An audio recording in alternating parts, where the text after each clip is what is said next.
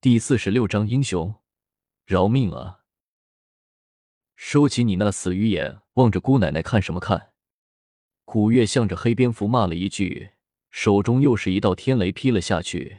这一雷重重的劈在了黑蝙蝠得头上，直劈的黑蝙蝠口中吐出了一口鲜血来。躲在须弥盖子之中的云望尘也几乎一口鲜血吐了出来。这个黑蝙蝠不是逃命榜上的极高手吗？怎么在古月的手中就好像一个没有满月的婴儿一般，丝毫没有还手之力呢？你，黑蝙蝠刚想开口，又吐出了一口鲜血来。古月冷笑道。不服气啊！不服气，下回受伤的时候，别让姑奶奶我撞上啊！被人打得五劳七伤，还敢出来装高手？你以为我看不出来啊？啊！云梦辰心中已经忽然笑了起来。原来古月老早就看出来黑蝙蝠受了重伤，这才巴巴的赶了回来收拾。他心中不由得暗自好笑了起来。哼！黑蝙蝠忽然冷哼了一声。身体上忽然散出一阵浓重黑气来，整个人却入泄了气的皮球一般的软了下去，只剩下头顶之上一团黑气盘旋着，出一阵奇怪的叫声。准备，古月的声音忽然自云望尘的脑海之中响了起来。云望尘心中一惊，连忙握紧了琳琅剑，紧紧的盯着面前那一团黑云一样的事物。月光龙族。那团黑雾忽然说起了话来，向着古月叫道：“看不出你还是有见识的，竟然还能认出我们月光龙族来。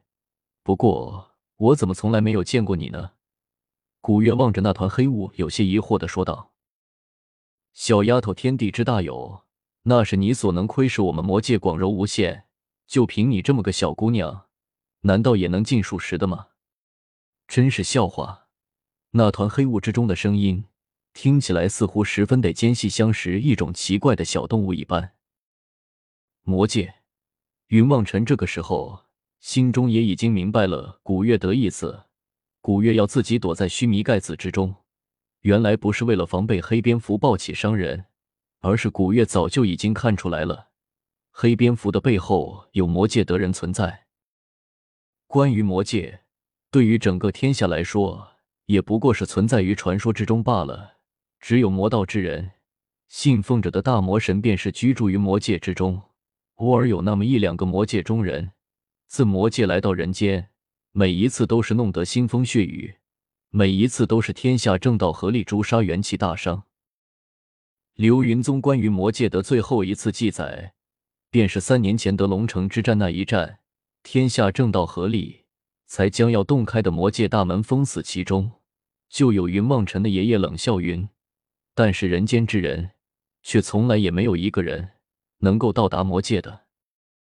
如今古月竟然说面前这团黑雾乃是魔界之人云望尘，便不由得回忆起了流云宗那堆积如山的卷宗那书中所描写的血流成河的景象，不由得捏紧了自己手中的琳琅神剑，紧张的注视着外面的情况。小丫头，我也有些日。子没有吃过龙肉了，今天遇上你，算你运气不好。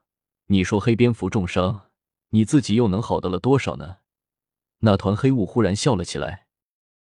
古月冷笑道：“米粒蜘蛛也放光化姑奶奶不动手，你还真当我是泥巴捏的了？胡乱吹大气也不怕风大闪了舌头。”古月嘴上虽然强硬，但是心中却也不得不担忧了起来。的确如那人所言。自己身体并不是全盛状态，况且就算是没有受伤，自己也不过是一只小龙。论起法力，只怕还不如魔界之中的一些普通的魔头。现在这个魔头看上去似乎十分的强大，真不知道他是怎么从魔界之中逃来人间的。小子一会看准时机，我让你出手的时候，你打开门就冲出来，不管三七二十一，拿起琳琅就砍琳琅，是上古神剑。想来这个怪物还没有厉害到不怕琳琅的地步。古月想着，不由得暗暗在心中给云望尘交代了起来。我明白了，你放心吧。云望尘又将手中的琳琅抓得更紧了一些，头上落下大颗大颗的汗珠来。小丫头，受死吧！那团黑雾忽然砰的一声张开了起来，向着古月直扑而来。古月双手紧握，口中大喝道：“月光庇佑！”浑身又亮起了那团柔和的月光，向着那团黑气迎了上去，同时大喝道：“动手！”云望尘大喝一声，流云风起，整个人自须弥盖子之中冲了出来，也不管三七二十一，举起琳琅神剑，便向着那团黑雾胡乱的砍了过去。云望尘丝毫也不敢停手，举着琳琅一顿乱砍。只见那团黑雾被琳琅砍得四散开来，云望尘依旧不敢停手，一直砍倒，双手脱力，才扶住琳琅神剑，站在那里，大口大口的喘着粗气，向着古月道：“怎么样，砍死了吧？”不见了。古月摇摇头，仔细的四下打量着，忽然一拍云梦尘的肩膀，怒道：“不好，被骗了，快追！”什么？云梦辰呆了一下，但是想想听古月的话绝不会错，于是连忙拖着琳琅，更在古月的背后，向着石窟深处追了进去。怎么回事？那个家伙为什么跑了？云梦辰边跑边跟在古月后面问道：“那家伙不是在和我们装逼，就是他受了很重的伤。总体说来，他现在没我们厉害，除恶务尽，不然，万一他是受伤……”等他恢复过来，我们就都不是对手了。古月的声音也变得有些焦急了起来，向着云梦辰叫道：“两人一路追着，来到石窟之中一处断崖处，只见一个小小的身影，正面对着断崖，犹如婴儿大小的身体，似乎有些微微的颤抖。嘿嘿，小子，你倒是在跑啊！”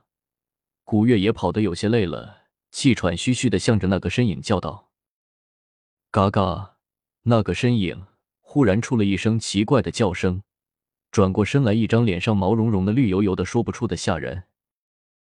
古月看得心中一阵恶心，不由得开口叫道：“难道你还想反抗吗？”那怪物向前一步，身子一沉，忽然跪倒在地上，大声的叫道：“英雄，放过我吧！”